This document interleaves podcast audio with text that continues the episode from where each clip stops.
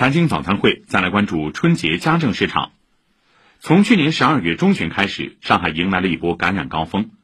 当时尽管不少家政员阳了，上门服务量减少，但由于客户也阳了，因此供需双方的需求都在下降，家政市场用工缺口并不明显。去年十二月底至今，随着客户纷纷阳康，上门服务需求逐步恢复。不过，不少家政员在感染后提出要休息一下、缓一缓，或者提前返乡过年，春节市场缺口加大。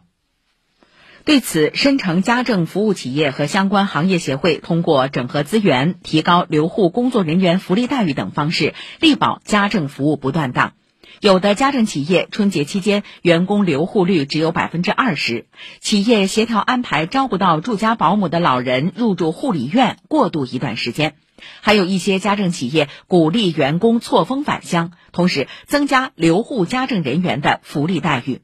母爱自营月嫂副总经理万静介绍。第四个季度就开始看名单，就开始统计哪些人员是能够留下来在岗服务的，提前回乡、提前返岗，不是很方便返乡的阶段的话，那么公司会提出员工宿舍，提供给到家属和孩子来到上海。市家庭服务业行业协会也发出保供倡议，遴选了一百七十一家家政服务机构作为春节保障主力军。上海市家庭服务业行业协会会长张丽丽说。第一个留下的在沪工作家政员要达到百分之五十以上。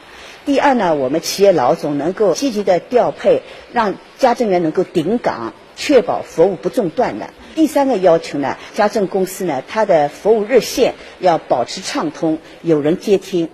以上是今天的财经早餐会。